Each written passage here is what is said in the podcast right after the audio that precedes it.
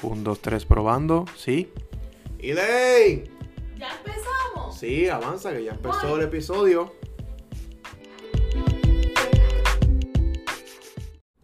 Dios les bendiga. Bienvenidos a un nuevo episodio de lo que es Silen and Kevin Podcast. En esta ocasión vamos a comenzar, como ya habíamos mencionado en las redes sociales, con lo que son los testimonios. Y qué, qué mejor que poder comenzar con Kevin, que tiene un, un testimonio poderoso. Y vamos a, vamos a conocer más a profundidad quién es Kevin y lo que Kevin ha atravesado y hasta dónde Kevin ha llegado. Eh, así que, nada, aquí vamos a empezar. Dios les bendiga a todos, eh, a todos los que nos están escuchando. Gracias por el apoyo. Eh, y verdaderamente eh, vivo agradecido de lo que Dios ha hecho en mi vida. Y cada día eh, vivimos ¿verdad? Más, más experiencias. Y hoy quisiera dialogar un poquito acerca de lo, de lo que ha sido mi vida, por decirlo así. Sé que posiblemente a muchas vidas será de edificación y, y de bendición para, para aquellos que nos están escuchando. Eh, yo le doy gracias a Dios, Elaine, porque pude nacer en, en, en el Evangelio, por decirlo así, aunque mis padres eh, llegaron eh, nuevamente al Señor en el 2001 ya que mi mamá había conocido al Señor y se había apartado. Mi papá eh, desde su juventud estuvo en los caminos del Señor y se apartó. Pero en el 2001 eh, mi mamá comenzó a, a, caminar nuevamente y se reconcilió con el Señor. Yo tenía apenas unos tres años. Que por lo general, por decirlo así, puedo decir que toda mi vida, o más bien toda mi niñez y, y la, la juventud, la pude vivir en el Señor eh, aprendiendo sobre la palabra, eh, estando envuelto en lo, lo, que son los cultos, eh, todo este tipo de dinámica. Y aunque la iglesia donde yo me crié eh, era una iglesia bien pequeña, eh, me gustaba porque la tenía cerca, podía ir cuantas veces quisiera. Y pude crecer con, con, mis primos y demás. Y fue una experiencia muy bonita, pues. Si no estábamos en la iglesia, muchas veces, cuando no había culto, pues nos reuníamos todos y jugábamos el culto. Yo sé que eh, eh, la mayoría de, lo, de los jóvenes o, o, personas adultas que nos están escuchando que le sirven al Señor, posiblemente en su niñez también lo, lo experimentaron. Uh -huh. Y recuerdo que siempre pude eh, estar envuelto en esas cosas del Señor eh, mientras voy creciendo, eh, Dios siempre estuvo tratando conmigo. Eh, siempre recuerdo que muchas veces cuando venía algún predicador especial o algo, siempre Dios me daba una palabra y Dios siempre estuvo ahí hablándome de su propósito conmigo y te puedo decirte que desde la niñez, desde que tengo el uso de memoria, siempre Dios me ha hablado acerca del mismo llamado. Eh, y, y sé y estoy completamente seguro de que Dios siempre ha estado al control de mi vida. Y, y ¿verdad? Eres músico, tocas guitarra, uh -huh. pero además de que tocas guitarra, tocas el bajo, ¿verdad? Sí. Pero eso. ¿cómo, Uh -huh. cómo, ¿cómo es que comienza este esa esa pasión por la música y cómo es cómo son tus comienzos eh, con la guitarra como tal. Pues yo desde pequeño eh, siempre he admirado a, a, mi papá. Yo creo que creo que todo niño por default decirlo así siempre ha, admirado su, lo que es su papá y demás siempre eh, queriendo ser lo mismo que él eh, caminar igual que él, hablar igual que él. Y en mi caso, mi papá era el músico principal de la iglesia. Y él era el guitarrista. Y en verdad yo me quedaba eh, sorprendido porque mi papá es de las personas que él no lee música. Yo tampoco, pero mi papá no lee música y para el tiempo que yo estaba pequeño, cualquier persona podía pararse al frente, cantar, tal vez hasta una alabanza nueva que mi papá no había escuchado. Y obviamente primero era la presencia del Señor, pero eh, la, audición que pudo desarrollar él te conseguía el tono rápido, bien rápido. Y cuando a mí se despierta esa pasión por la música. Yo recuerdo este, pequeño llevarme esta guitarrita bien pequeñita y sentarme junto a los músicos. Eh, los músicos tenían una esquinita a la parte del frente y todos, todos se sentaban allí a tocar y demás. Y yo con mi guitarrita bien chiquitita eh, tocaba mi revolú, pero eh, me sentía parte de los músicos. Y recuerdo que muchas veces eh, el pastor quería hacer un halago a los músicos o cualquier tipo de persona. Y cuando decían los músicos, pónganse de pie, yo era el primero que me ponía de pie con la guitarrita porque yo también era parte de los músicos. Y sí, eh, era, era una pasión tan, tan increíble que yo comienzo a aprender por un pequeño libro que tenía mi hermano mayor de Jesús Adrián Romero ese libro tenía las eh, tenía alabanzas eh, escritas con las notas arriba y en la otra página, en la otra parte, tenía la, la, foto, más bien, o, el diagrama de cómo tenía que posicionar los dedos. Y ahí fue cuando aprendí mis primeros tonos y demás, ya a esa edad de, de 14, 15 años. Y comienzo a dar un par de tonos y qué sé yo, y empiezo a a juntar los acordes y, sacar diferentes alabanzas. Este no fue hasta una vigilia que recuerdo mi, primo Luis Ángel, eh, que si lo está escuchando, ¿verdad? Yo sé que se va a acordar de esto. Él estaba aprendiendo, a tocar el bajo, yo la guitarra y nos reuníamos todos los días. Para ese tiempo estábamos en verano, no había, no había escuela, pero nos reuníamos todos los días a tocar en la iglesia eh, y practicar, practicar y practicar y practicar hasta que en esa vigilia nos atrevimos y hablamos con el pastor. Había un receso a eso de las 11 de la noche, 12, eh, un receso. Y ahí nos acercamos al pastor y le, le, planteamos la idea de querer cantar una alabanza y tocar al mismo tiempo. A él le pareció bien y nos dieron la parte a las a las 3 de la mañana. En esa vigilia. En esa vigilia. A las 3 de la mañana cantando la, la alabanza de Jesús Adrián, este, Sumérgeme. O sea, que ya la habían practicado. esa la, tenemos, ya seteada. Okay. Y en de verdad fue tanta la pasión y la emoción de poder demostrar ese, ese, El talento. ese talento que Dios nos había dado que nos envolvimos en el alabanza y seguimos cantando y cantando y cantando y cantando y cantando. y el pastor tuvo que mandarnos a cortar porque literalmente no habíamos excedido mucho. Pero de verdad fue algo tan emocionante. Luego los hermanos felicitándonos, eh, tremendo, sigan eh, explotando ese talento. Que ahí ya yo no paré, no pude parar. Seguí aprendiendo, buscando, escuchando eh, iba a cualquier tipo de compromiso eh, de la iglesia, no tocar, sino de la iglesia, y me quedaba observando el guitarrista de, de la iglesia o del grupo invitado, lo escuchaba y si había algo que me gustaba, trataba de captarlo con la mente, porque no tenía celular para aquel tiempo, no podía grabarlo.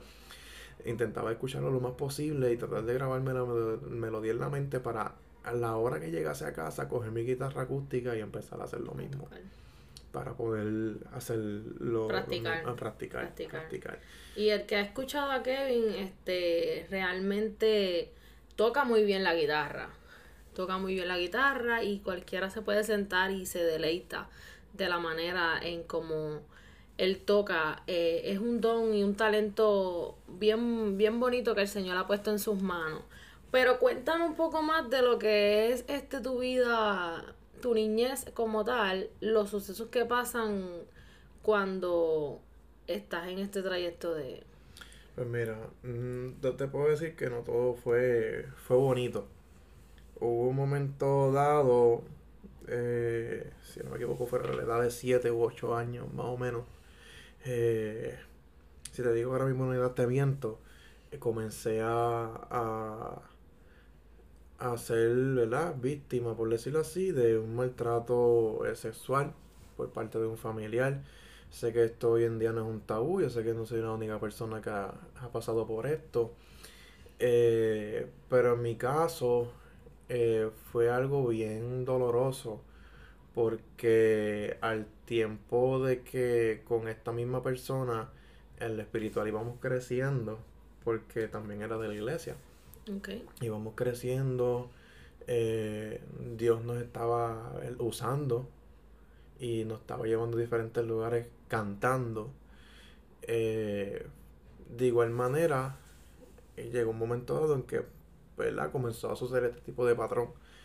Y eh, yo como tal me reservé todo esto, no hablé al momento, aunque siempre tuve confianza con mis padres, por miedo. Miedo porque, ¿verdad? Eh, en otras ocasiones eh, habíamos, ¿verdad? Había salido al descubierto la situación, pero lamentablemente yo quedaba como la persona incitadora. Eh, en todo el tiempo fu- fui la víctima, pero quedaba como la persona que incitaba a eso.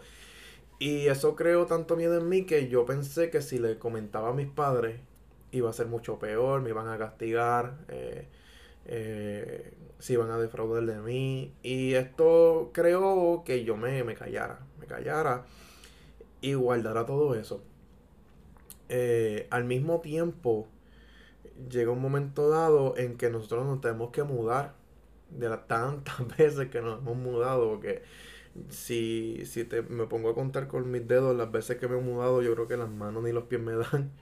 Pero eh, en una de esas veces, eh, de igual manera, tuve que cambiar de escuela.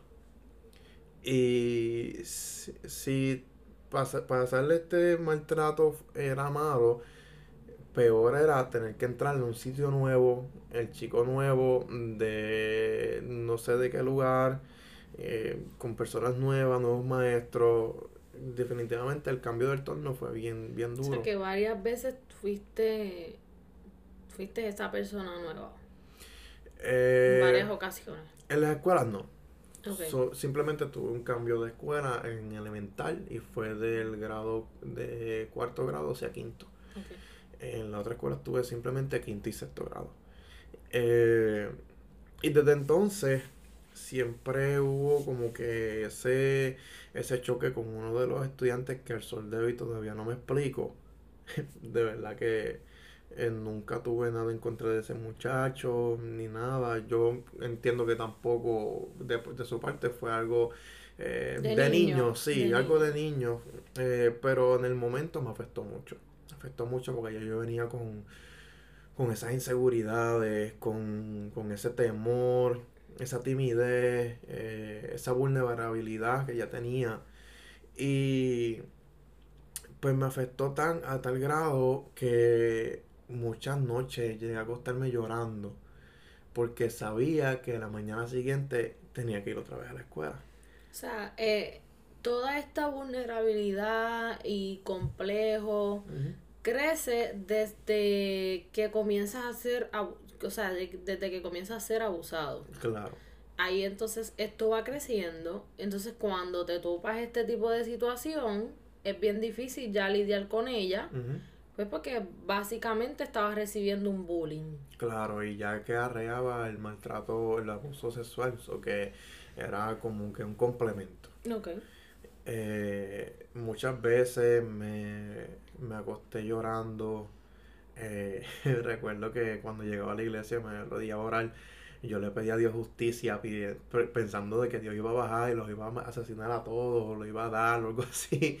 Pero en realidad era la ignorancia de niño. Claro. eh, la ignorancia y, y fue muy difícil afrontar eso, fue muy difícil aceptarme porque el, el bullying como tal que recibí en ese tiempo, más que físico, fue por la condición de vida. No digo tanto condición de vida, sino por lo que mis padres eh, podían comprar en el momento, que al día de hoy se los agradezco y estoy totalmente agradecido y contento por los padres que, que Dios puso en mi camino. Yo sé que me, dentro de lo que pudieron, me dieron lo mejor. Dieron lo mejor. Sí, y no me cabe duda. Eh, nunca se lo reclamé tampoco a ellos. No, sinceramente, aunque no tenía una edad de, de joven adulto ni, ni persona madura, nunca me pasó por la mente culpa de mis padres no tener un bulto de marca o no, jamás te digo de corazón, nunca me pasó por la mente eh, nada de eso. Eh, pero en el momento me afectó mucho. Eh, luego de ahí es que comienzo, o, más bien ya a esa etapa de, de que dentro de la escuela intermedia, eh, todo va cambiando. Eh, recuerdo que mis primeros zapatos, por decirlo de marca, por decirlo, por, decirlo así, eh, yo pasé todo el verano vendiendo chocolate para poder recaudar dinero y yo mismo comprarme mis propios zapatos. Y te digo sinceramente, ha sido la mayor satisfacción que un joven puede tener. Poder con el sudor de mi frente comprar mis cositas. Y te digo sinceramente, y lo digo a mucha, mucha honra, por lo que aprendí, eh, siempre he sido una persona bien independiente. Me ha gustado luchar por lo que tengo no me, no me gustan las cosas de gratis y yo creo que por eso es que Dios me ha metido por tanto proceso para poder eh, valorar las cosas que tengo. Que te dan la mano. y, y en esa parte, en esa parte, este puedo, puedo compartir que es la misma experiencia en mi caso, porque aunque, aunque mis papás me criaron eh, que lo que se podía dar y lo que te podíamos comprar eh, al momento, pues eso era lo que se podía. O sea, si en alguna ocasión se podía comprar algo de marca, pues qué bueno, amén. Pues ahí ellos iban a estar. Pero si no, se, se compraba lo que al momento se podía. Y yo recuerdo que ah, desde elemental más o menos, mi abuela siempre me dejaba, recuerdo que en la secadora de la casa, me dejaba este cuatro pesos, cinco pesos para yo ir a la escuela. Las abuelas son un caso especial. A veces era, este, no todos los días, pero a veces era tres veces en la semana. Y así fue. Siempre tenías una mesada. Sí. Y así fue como yo me crié. Y cuando yo quería algo que yo sabía que mis papás no podían comprármelo, pues yo lo que hacía era que yo guardaba ese dinero. Claro. Y cuando llegaba el momento en que juntaba todo el dinero posible para yo poderme comprar lo que yo quería, que mis papás yo sabía que no podían dármelo, pues yo misma me lo Sí, compraba. O, o simplemente ellos sí me lo podían dar, pero yo quería hacerlo Claro. por mi propia cuenta. Crear responsabilidad. Y él me pasó desde intermedia a superior. A veces yo dejaba de comer afuera, sino que comía en el comedor para yo poder guardar ese dinero. Si viernes yo quería comer en, en en- afuera, pues yo guardaba dinero toda la semana para poder viernes comprar de afuera, comida de afuera. Claro. Y en esa parte, este, es no. bueno porque crea ese tipo de, de Claro, independencia a, a las personas y a valorar el esfuerzo de lo que uno, Exacto. de lo que uno tiene. Y no es lo mismo cuando alguien te compra algo y tú tienes que mantenerlo, que a veces te da lo mismo porque no tuviste que esforzarte por adquirirlo, que uno mismo tener que trabajar, ahorrar, sacrificarse por conseguir esas cositas. Y en lo espiritual es espiritual, básicamente eso lo mismo. iba yo, que muchas personas eh, posiblemente no entiendan el proceso de alguien que está afligido o, o que se esfuerza por conseguir algo porque no, no tienen esa, esa misma pasión, no tienen esa dedicación de, de luchar por, por lo que quiere espiritualmente hablando. No, porque simplemente no han, no han atravesado un sinnúmero de procesos para poder llegar a donde están. Porque toda persona, estoy casi segura que toda persona que tiene un gran ministerio tuvo que pasar, o sea, pagar un precio. Claro. Y cuando tú pagas ese precio, tú obtienes, ¿verdad? Este, bajo la gracia de Dios y su misericordia, obtienes, ¿verdad? Lo que Él tiene para ti. Y, y es, y entonces cuando tú, tú te sacrificas por eso, que tú pagas el precio, tú lo mantienes y tú lo cuidas. Porque sabes que te costó, te costó llegar ahí. Claro, y, y yo te digo más que bueno que tocas el tema porque esto me acuerda mucho y te voy a decir luego te voy a decir por qué. Tengo que terminar el testimonio primero para decirte el por qué, pero siempre eh, me he comparado con un eh, personaje de la Biblia que para mí es mi favorito luego de Jesús, obviamente, que es nuestro, nuestro maestro, nuestro mayor ejemplo, y es José de Egipto. Te voy a decir, ¿verdad? Luego porque es mi favorito, pero José, si tú miras bien, eh, Dios le da estos sueños y él eh, bien, bien feliz se lo cuenta a sus hermanos. ¿Qué sucede? Que los hermanos toman una acción negativa en base al sueño de José, pero, ¿verdad? Eh, parafraseando, él le cuenta de igual manera los sueños a su papá, eh, Jacob. Y aunque, ¿verdad? Él toma también una, una, actitud no muy buena, por decirlo así. Ya Jacob había tenido la experiencia de haber eh, soñado antes con la, ¿verdad? La, en la escalera, eh, cuando veían los ángeles que subían y bajaban. So, que ya Jacob, en base a su experiencia, sabía el llamado eh, especial que tenía Dios con José. Y yo me pongo a pensar, Dios le muestra a José cómo eh, iba a terminar su historia, por decirlo de, una manera, pero no le eh, habla sobre el, proceso. El, proceso. Eh, lo que está en medio, lo que va antes de adquirir eso. Y de igual manera pasa con nosotros, que tal vez, o no digo tal vez, Dios siempre nos va a decir cómo termina nuestra historia. ¿Sabes por qué? Para que en medio del proceso nos demos cuenta de que ese no es el final. Siempre hay un día más, una hora más, un intento más. Es igual que cuando tú ves una película y ves el personaje principal, esa persona puede pasar múltiples sucesos, múltiples desgracias, pero tú, tú siempre vas a estar seguro de que él va a salir victorioso, de que al final él va a poder resolver la situación. ¿Por qué? Porque él es el protagonista de la historia. Por lo tanto, eh, ya cuando nosotros tenemos como cristianos, debemos tener claro de que cuando Dios habla con nuestra vida, el proceso es necesario para la forjación del carácter y así poder llegar a lo que Dios nos quiere dar. Claro. Es como decía nuestro pastor en estos días, eh, él decía que, que si el Señor nos dice el proceso, no vamos a llegar, no vamos a querer el ministerio. Claro. Entonces, pues no nos menciona el proceso, nos dice qué es lo que tiene para nosotros, porque si nos menciona el proceso, nos vamos a quitar. Exacto, nos vamos a aguantar.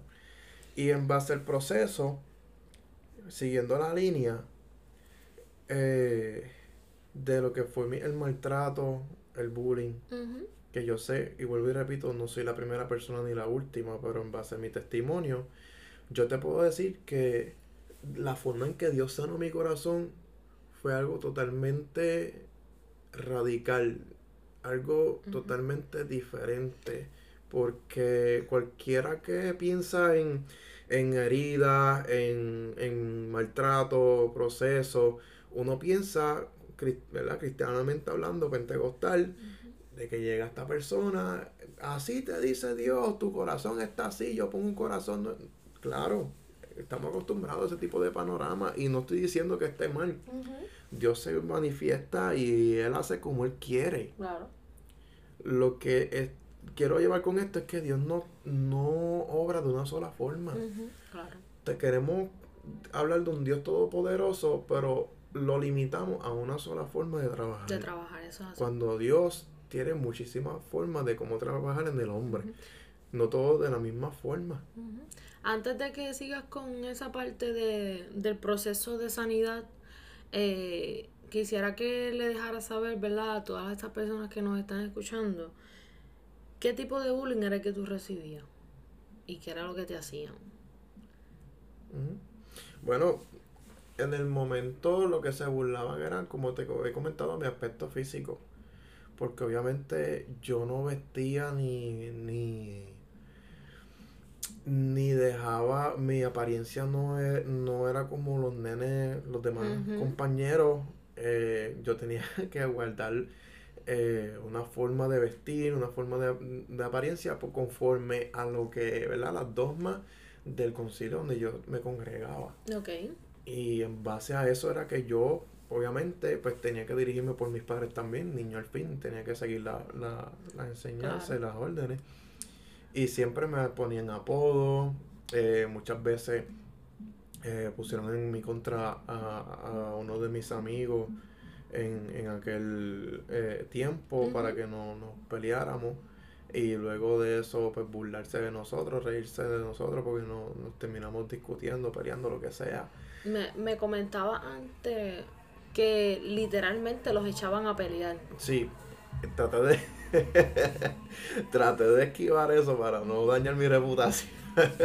sí, pero no, no soy una persona violenta. Pero sí, sí, eh, Sí, pero no era porque tú querías, Claro. sino que era algo que ellos mismos provocaban en claro, ustedes. claro, claro. A modo de eso mismo, de burla, de, de burla, de, de, de hacerles daño. reír. Claro, claro. Y es algo que de lo que me avergüenzo totalmente. ¿Por qué? Porque eh, muchas veces me, me pongo a pensar, ya gracias a Dios, sané. Pero me pongo a pensar y digo, Dios mío, y ¿verdad? ¿Cómo, cómo suceden las cosas? Eh, en verdad que yo llegué a hacer eso. Eh, es algo increíble porque el enemigo, eh, y yo no tampoco tenía tanta edad, ni no es que ahora sea un anciano, pero eh, a, esa, a, esa, a esa edad recibir esa, esos ataques del enemigo eh, fue algo bien chocante. Fue algo bien chocante porque era un niño. claro. No estaba con la mentalidad de que posiblemente fuese un ataque del enemigo. En verdad, por mi mente nunca me pasó eso. Y te puedo decir que, volviendo ¿verdad? al tema, así que ya te contesté la pregunta, eh, la forma en cómo yo pude recibir esa sanidad espiritual, emocional, y yo creo que puedo decir hasta, hasta física, eh, fue de una forma bien, bien diferente porque fue en medio de una dinámica. Un miércoles en la noche, un culto de damas, ni siquiera culto de jóvenes, ni, ni nada de lo que tenga que ver con, conmigo. En los cultos de sociedad en el concilio en el que estaba Eran por día. y participaban todos los... Eh, o sea, y- o sea, participaban- se asistía a la iglesia completa, Sí. pero era, Sí, era a cargo de tal sociedad, Exacto. tal sociedad. Ok. Eh, era, eran cultos lunes, martes, miércoles y viernes de sociedad. Lunes de caballeros, que aunque se reunía toda la iglesia, participaban eh, Solamente a los los caballeros. caballeros, martes los jóvenes, miércoles las damas, viernes los niños. Ok. Entonces sábado era en la mañana escuela bíblica y en la noche eh, culto mayor. Pero me encontraba este miércoles, ese miércoles en la noche, eh, habían traído una, una dinámica para las damas sobre la sanidad interior. Y consistía de una silla y había un peluche encima de la, de la silla. Y la dinámica era tú sentarte en esa silla y el peluche representaba a la persona que te hizo daño. ¿Qué pasa? Que pues, yo veo cómo Dios se, se manifestó en esa dinámica, las personas salían llorando, Dios los renovaba, salían libres, en paz. Y yo decía, Dios mío, yo quiero eso. Yo quiero terminar ya con esta agonía que yo tengo, este dolor en el corazón. Y cuando llamaron a voluntarios, rápido, levanté la mano y, y pasé al frente, me senté y me, me cuentan, porque ahora mismo no me acuerdo, que yo del coraje que tenía cogí el peluche por el cuello, por el cuello, por, el, por la raíz de amargura, el odio que tenía en mi corazón, eh, aun siendo prácticamente un adolescente. Eh, y ahí comencé a, a hablar y a decirle, te perdono por esto, por esto que me hiciste, aunque me hiciste esto y esto", y seguí, seguí por ahí para abajo y yo sentí literalmente como las cadenas se rompieron y Ya pude ser libre. Ya para esa dinámica, ya tú habías ¿ya habías podido hablar con tus padres de lo que te estaba sucediendo o todavía no? No, ellos no se enteraron hasta mi edad de 18 años, en cuarto año. Wow. Y lo del bullying fue en sexto grado. Igual que lo del abuso. Lo del abuso sexual Ambas duró cosas, hasta los 13, 14 años. Desde le- los ocho años. Ujú. Entonces, a esa edad que termina, que por fin eh, pude desligarme de todo eso, eh, comienza la pasión por la guitarra. Ahí es que comienza todo. Ahí comienza todo. Y mis padres se enteran de todo este suceso del bullying, del maltra- maltrato sexual y demás, porque en cuarto año, creo que fue, eh, había esta aplicación de, que se llama Wattpad. No sé si la llegaste a escuchar. En esta aplicación tú podías escribir libros y demás y compartirlo con las demás personas para que lo leyeran. Y yo, creyendo que era súper inteligente y súper astuto, hice mi autobiografía con otro nombre.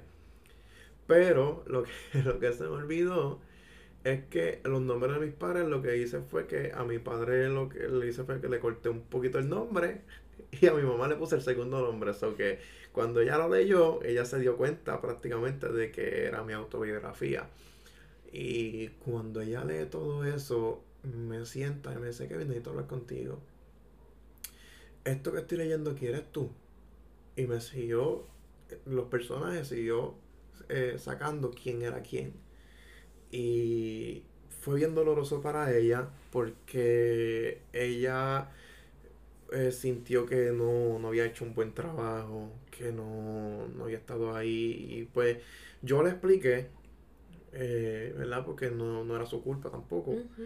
Eh, le comenté y demás, este, pero le había dicho de igual manera que gracias a Dios ya Dios había roto esas cadenas y que hoy día, eh, en ese momento, pues ya había. Había sanado. Había sanado. Y había había perdonado sanado. también. Había perdonado, exactamente. Eh, que no, no tuve nunca la oportunidad de acercarme a esas personas y decírselo de frente, pero me siento en paz.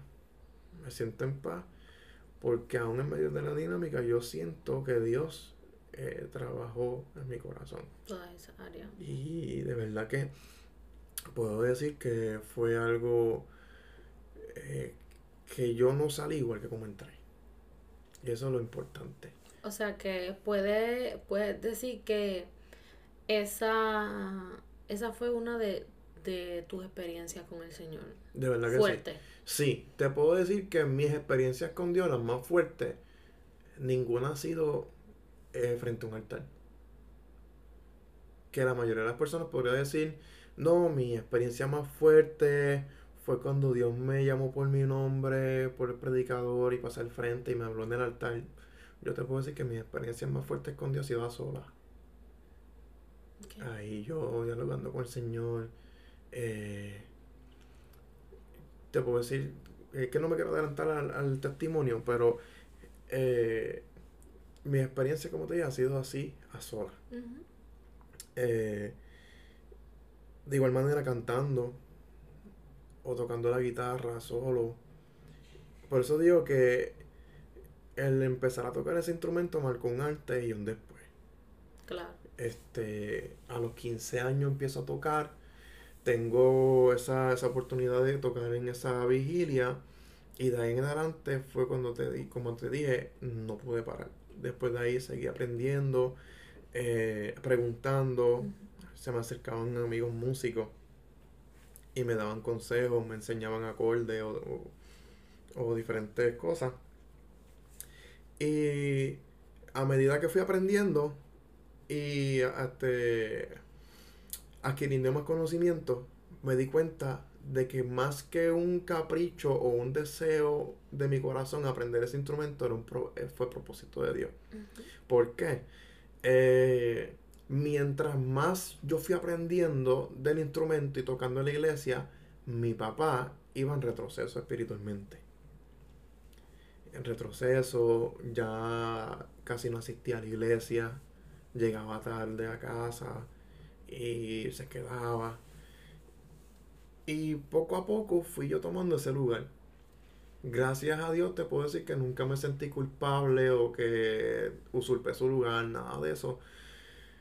Yo creo que ya, ya Dios me estaba eh, Preparando. preparando.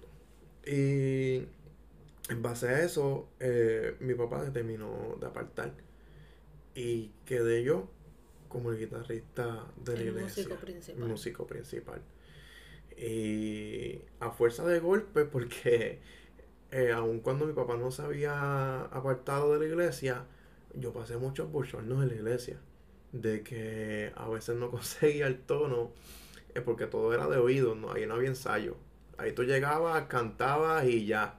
Y muchas veces porque no conseguía el tono, mi papá, me acuerdo que lo hizo una vez. Mi papá se levantó, fue a donde mí, me quitó la guitarra, me sacó de la silla, se sentó y siguió tocando. Y para mí eso fue un bochorno Bochorno. increíble, increíble. Pero te puedo decir que eso no me, no me detuvo, ni me quitó las ganas de aprender. Seguí aprendiendo y salí tocando. Eh, yo le di gracias a Dios por, por esa por esa perseverancia que me dio, porque posiblemente me hubiese quitado, Sí. pero no. Me quedé tocando y salí tocando, gracias al Señor. Eh, tiempo después, eh, recuerdo, enero, si no me equivoco, 2015, no, perdóname, 2016. Enero de de 2016.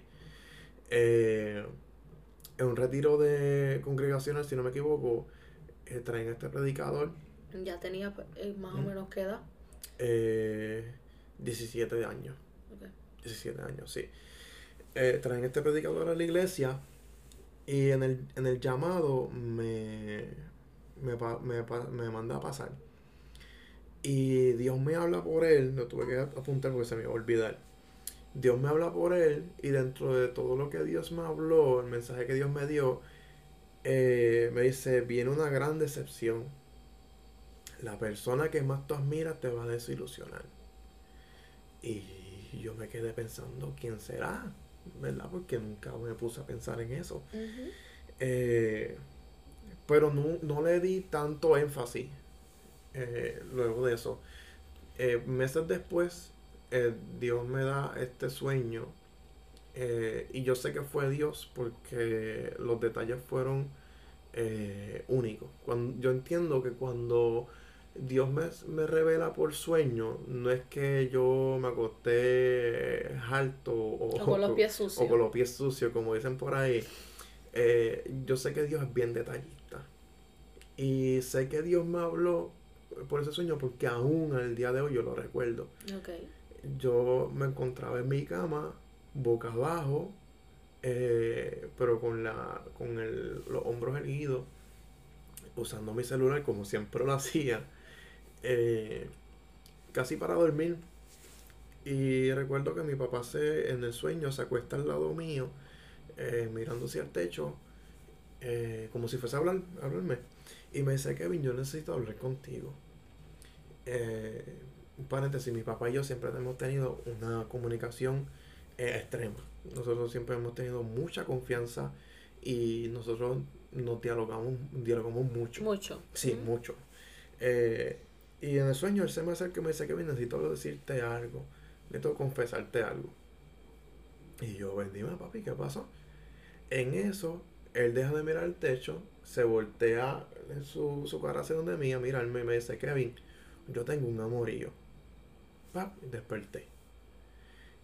A las 3 de la mañana me desperté, me arrodillé a orar, a interceder por mi papá, a los 18 años.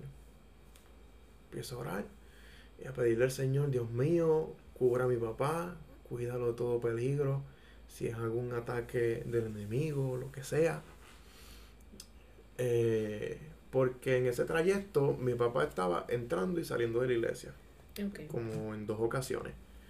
Y por eso que yo le pedí al Señor que, que lo fortaleciera, eh, que si era algún ataque espiritual, que era lo que me llegó a la mente rápido, eh, que lo cuidara. Pero resulta que meses después eh, sale a relucir que efectivamente mi, mi papá eh, estaba haciendo infiel a mi mamá. Y me, me sorprendí, pero a la misma vez yo digo que Dios me fortaleció porque ya había, me había advertido había anteriormente en dos ocasiones. Y fue un momento, si el proceso del abuso sexual y el bullying fue duro, este proceso fue aún más fuerte porque eso fue para el año que vino el huracán María. Mis papás se divorciaron. ¿Antes o después? Antes del huracán. Del huracán. Antes del huracán. Eh, mis padres se divorcian. Eh, mi hermano mayor se fue de casa. Para los que no me conocen, yo soy el menor de tres hermanos. Eh, mi hermano mayor se va de casa. Mami cae en un estado de nervio y una depresión de que se intentó suicidar varias veces. meses después de toda esta situación, antes del huracán, mi hermano del medio cae en el hospital lo tienen que operar. Eh, y ahí estoy yo, con 18 años, lidiando, lidiando con, mi mamá, que estaba con ataque suicida, mi papá fuera de casa, mi hermano mayor que se fue de casa y mi otro hermano que está convaleciendo en una cama eh, recién, operado. recién operado. Y para terminar de completar, aviso de huracán. En una casa de madera, no teníamos a dónde ir. Eh, fue algo bien doloroso y bien triste para mí porque aún en todo este proceso eh, yo nunca me aparté, no me, no me he apartado. Y lo digo así porque eh, en todo este proceso yo digo que fue plan de Dios, pero en el momento no recibí ningún apoyo de la iglesia donde yo me congregaba. Y es algo triste porque el 95%, por no decir el 100% de las personas feligreses eh, son familia. Wow. Y este no los culpo, no los señalo tampoco porque el proceso, ahora yo entiendo que el proceso era mío y tenía que pasarlo de esa forma. Este, mi mamá aún sabía, ¿verdad? He sido expuesto a la situación de mi papá. Mi mamá no se había apartado de la iglesia hasta que recibió varias humillaciones dentro de la iglesia, la cual le hicieron escapar. Que no fue la mejor opción porque dejó al Señor, pero eh, se terminó apartando. Eh, y pues llegó el momento en que ahí me encontraba yo, el único en la casa sirviéndole al Señor ¿verdad? Dentro del, hogar donde vivía, porque mi hermano mayor eh, nunca se apartó, nunca se ha apartado. Siempre estuvimos en la misma iglesia, pero no vivía conmigo en el mismo techo. Por eso digo que era en, el único sirviendo, sirviendo al Señor en mi casa. Eh, mi papá fuera, mi mamá en el estado que, te comenté, mi, otro hermano eh, en cama se da el aviso de huracán y todas las preguntas hacia mi persona era ¿dónde tú vas a pasar el huracán? Nunca me preguntaron por mami, nunca me preguntaron por mi hermano que estaba en cama. Simplemente preguntaban por mí porque yo estaba en la iglesia. Y llegué a un momento en que estaba entre la espada y la pared. O me mantengo en la iglesia o cuido de mi familia reconozco que tomé no...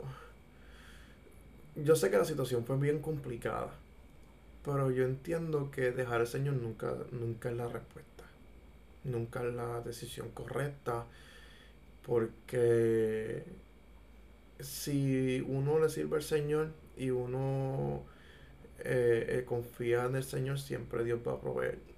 Y así fue, indirectamente pudimos conseguir un lugar donde guarecernos de la lluvia. Eh, una persona que yo no conocía, pero que realmente nos acogió en su hogar. Eh, y del cual yo siempre voy a estar agradecido es el, el, el pastor Felipe Vázquez del pueblo de Sidra, Iglesia de Refugio de Vida, el cual verdaderamente yo estoy bien agradecido y siempre voy a estar agradecido de lo que hizo por mí, por mi familia en ese momento. Eh, y definitivamente después de ahí tomé malos pasos porque decidí apartarme, hacer las cosas mal, Antes en, de que, antes de que sigas con, con esa parte, eh, pasa el huracán y ustedes lo pierden todo. Se quedan sin casa, sin hogar, Sí. sin nada. Fue algo bien triste porque yo sé que no fui la única persona que perdió en, en, en el huracán. Sé que muchos eh, puertorriqueños perdieron también sus cosas. Pero mi caso, ¿verdad? Mi testimonio fue, eh, llegamos a, a donde vivíamos y fue algo bien triste porque al entrar todo estaba patas arriba, eh, se dañaron todos los enseres. Yo le doy gloria a Dios porque pudimos rescatar toda la compra y toda la ropa, cosa que muchas personas yo sé que no pudieron. Eh, que prá- prácticamente no nos quedamos sin comida y sin ropa. Eh, pero eh, llegar, ver mi mamá desplomarse porque no, no teníamos a, a dónde ir. Mi hermano sin poder hacer fuerza porque estaba recién operado. So, yo tuve que estar a cargo de mi hermano, eh, pendiente de mi mamá, más también sacar toda la ropa de los tres, la compra, ponerlo, cargar los carros, el de mi hermano y el mío, y salir a, a ver dónde íbamos a pasar la noche. Todo esto en un mismo año. Todo esto en un mismo año. Y te aparta. y me aparto. Eh, vuelvo y te repito, no fue la mejor decisión. No era la, no era la alternativa. Era la alternativa. Y no me enorgullezco de eso. Eh, pero en base a eso creé mucha rebeldía.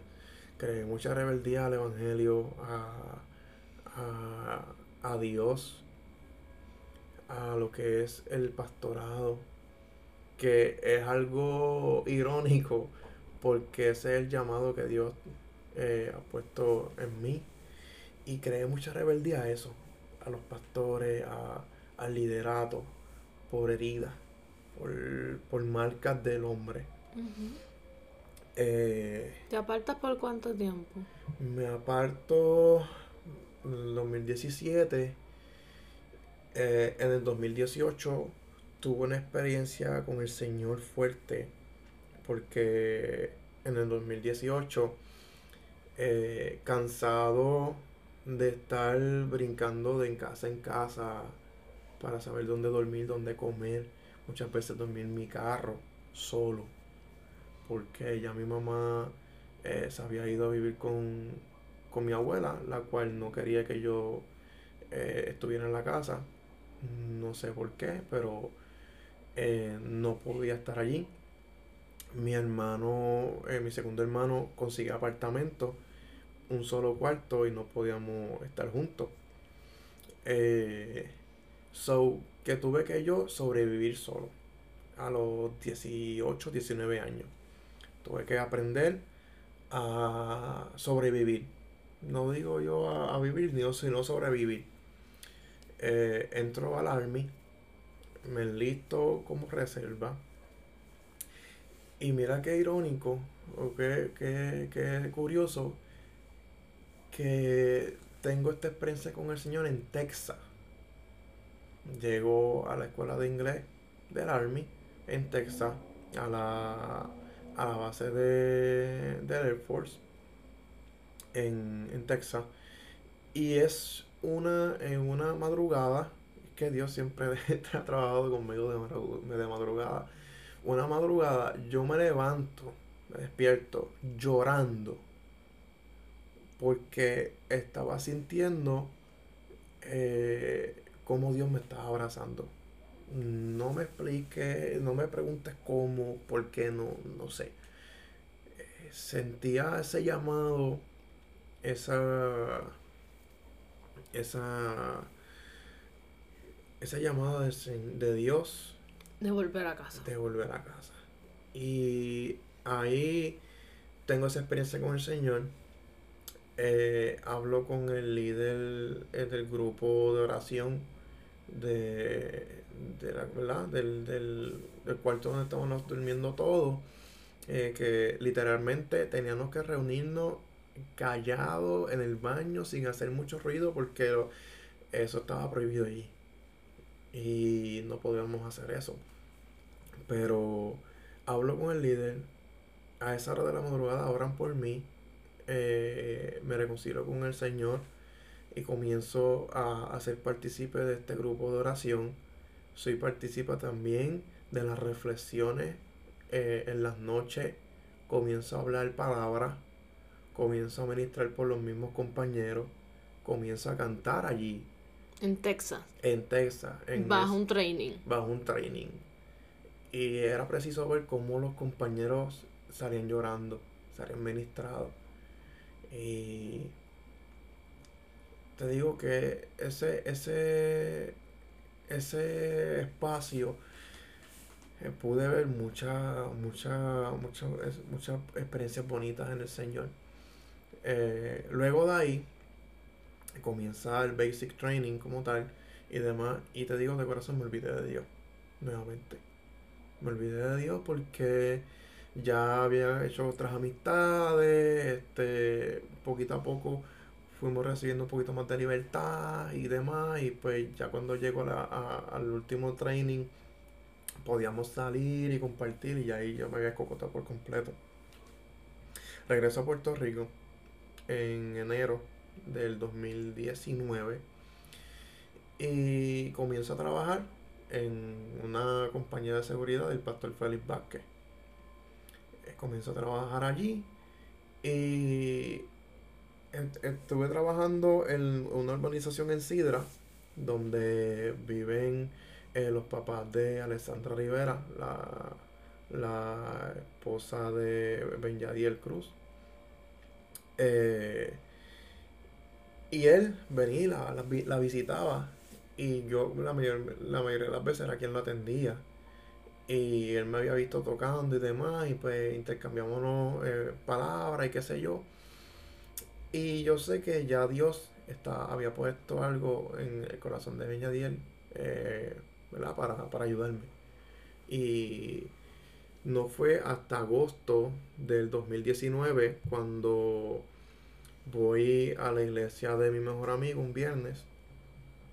Eh, me- acuerdo que cuando lo fui a recoger, yo me había puesto hasta las pantallas porque yo estaba bien rebelde, me he hecho las pantallas y todo. Y cuando llego a la casa, eh, me da mucho picor en las orejas. Y a mí se me había olvidado que tenía las pantallas. Y cuando me da con arrascarme, toqué las pantallas y rápidamente entendí. Yo dije, esto es el espíritu que me está tocando quitarme las pantallas. Me las quité, las boté. Nunca más me ha vuelto a darle ese picor. Y yo digo que esas cosas las hace Dios para, para hacernos entender que Él está en, en- en- en control y, y trabajando en nosotros. Llego a ese culto. eh, para ese tiempo mi mejor amigo estaba trabajando de noche, de seguridad. Y ya iban a ser las 10 de la noche. El predicador estaba hablando. Y él me dice, Kevin, necesito ya irme porque obviamente pues ya me toca ir a trabajar.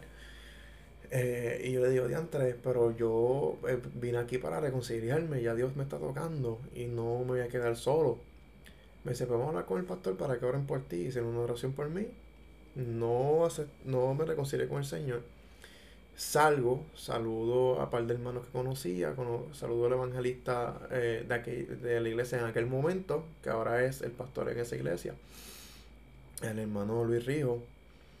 Eh, cuando estoy camino al parking, siento la voz de Dios bien fuerte, que me habla y me dice, si te vas, esta es la última oportunidad que te doy y te pierdes Wow. fue algo bien, bien impactante y bien chocante. Ahí doy media vuelta, me olvidé del amigo mío. De que tenía que entrar Sí, a trabajar. Y hablé, hablé con, con el evangelista de aquella iglesia, le expliqué la situación y me dice, ese es el problema, tranquilo. Pasó al frente, interrumpimos el mensaje para yo poder reconciliarme con el Señor. Me reconcilié con el Señor, entonces me pude ir Wow. hasta el sol de hoy. Desde, esa, que- desde aquella vez no Desde te has vuelto, a- agosto, desde agosto de 2019. no te has vuelto a apartar. Gracias al Señor Ebenezer. Y desde entonces te puedo decir que sí, he, pas- he pasado muchos procesos. eh, me he visto en situaciones difíciles, como toda cualquier persona. Pero pues podido decir que Dios es fiel. Dios es fiel y aún en medio del crecimiento a partir del 2019, te puedo decir que Dios puso y ha puesto en mi camino personas bien, eh, personas de Dios, personas que con un corazón muy lindo, lleno de amor, que me han ayudado a, poder mejorar, a poder eh, ser una mejor persona, mejor cristiano. Que te puedo decir que ah, ah, me ha hecho bien. Me ha hecho bien. Dentro de esas personas puedo eh, eh, recalcar Ben Yadiel, Alessandra, ellos dos. Ellos fueron los, uno de los primeros que te ayudaron, ¿verdad? Definitivamente. Ben Yadiel y Alessandra te puedo decir que ellos junto a su familia, sus papás, sus tíos, que son mi familia literalmente, ellos son, eh, son mis tíos, son, mis, sus abuelos son mis abuelos y siempre les pido la bendición. Eh, John, John Abdiel, ese es mi hermano. Eh, son personas que, que Dios puso en mi camino para volver a sentir ese amor de familia que yo no había podido experimentar. Wow. Y no quiero hablar mucho de eso porque no quiero llorar aquí. Soy una persona bien sentimental, pero sí, te puedo decir que ellos fueron... Pieza clave. Eh, pieza clave para el crecimiento y, y sobre todo eh, la sanación. La sanación de una familia rota y el poder eh, crecer crecer. Y como músico también, no, solo en la en cuestión de esto de la sanidad claro. Eh, y, y la familia, sino que también en, en, lo ministerial como músico, porque este es ahí en ese trabajo, ¿verdad? Como, como estabas mencionando, que Ben Yadiel ve algo en ti, entonces este es que comienzas a tocar con ellos. Claro, claro. Y me dio, me dio la oportunidad eh, no porque tocara bonito, no porque fuese este hábil, sino porque desde un principio creyó en mí. Creyó en mí, creyó en lo que Dios eh, ha depositado en mi corazón, en, mi, en mis manos. Y aunque le he dado muchos dolores de cabeza, porque en el, en el camino eh, sí te puedo decir que muchas veces pues eh, me observaba con él y me ayudaron, él y Alessandra, los dos, me ayudaron, me, han ayudado un montón.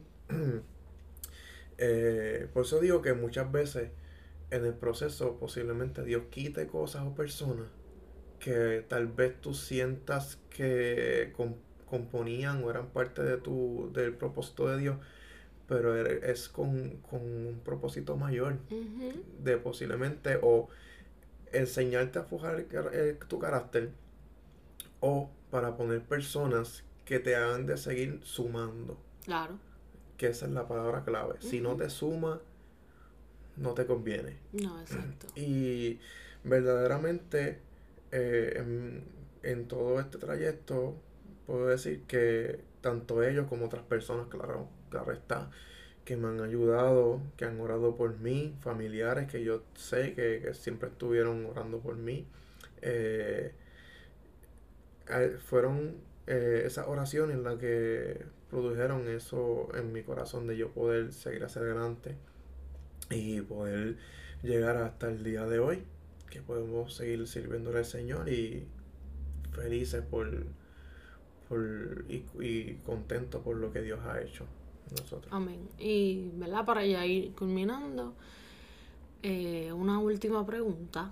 Eh, y es en base a, a dónde estás hoy. ¿Te sientes bien en, a donde Dios te ha traído, a donde Dios te ha llevado y lo que has logrado hasta el sol de hoy? Pero además que bien, te puedo decir que entiendo ahora te puedo decir que entiendo no el por qué, sino para qué Dios permitió que pasara por todo esto. Eh, gloria a Dios le doy y las gracias a, mis pastores eh, David Nieves y Rubí Baez, yo sé que van a estar escuchando este episodio, eh, que han puesto también esa visión en lo que Dios ha puesto en mí, en mí igual que en ti. Yo sé que prácticamente nosotros dos somos los líderes de jóvenes. Y al sol de hoy he podido ver que con lo que he pasado o lo que Dios me ha permitido eh, ser procesado, puedo ser de, bendición a esos jóvenes que están en nuestra iglesia y necesitan esa sanidad interior, como también aquellos que han de llegar y están llegando. Claro.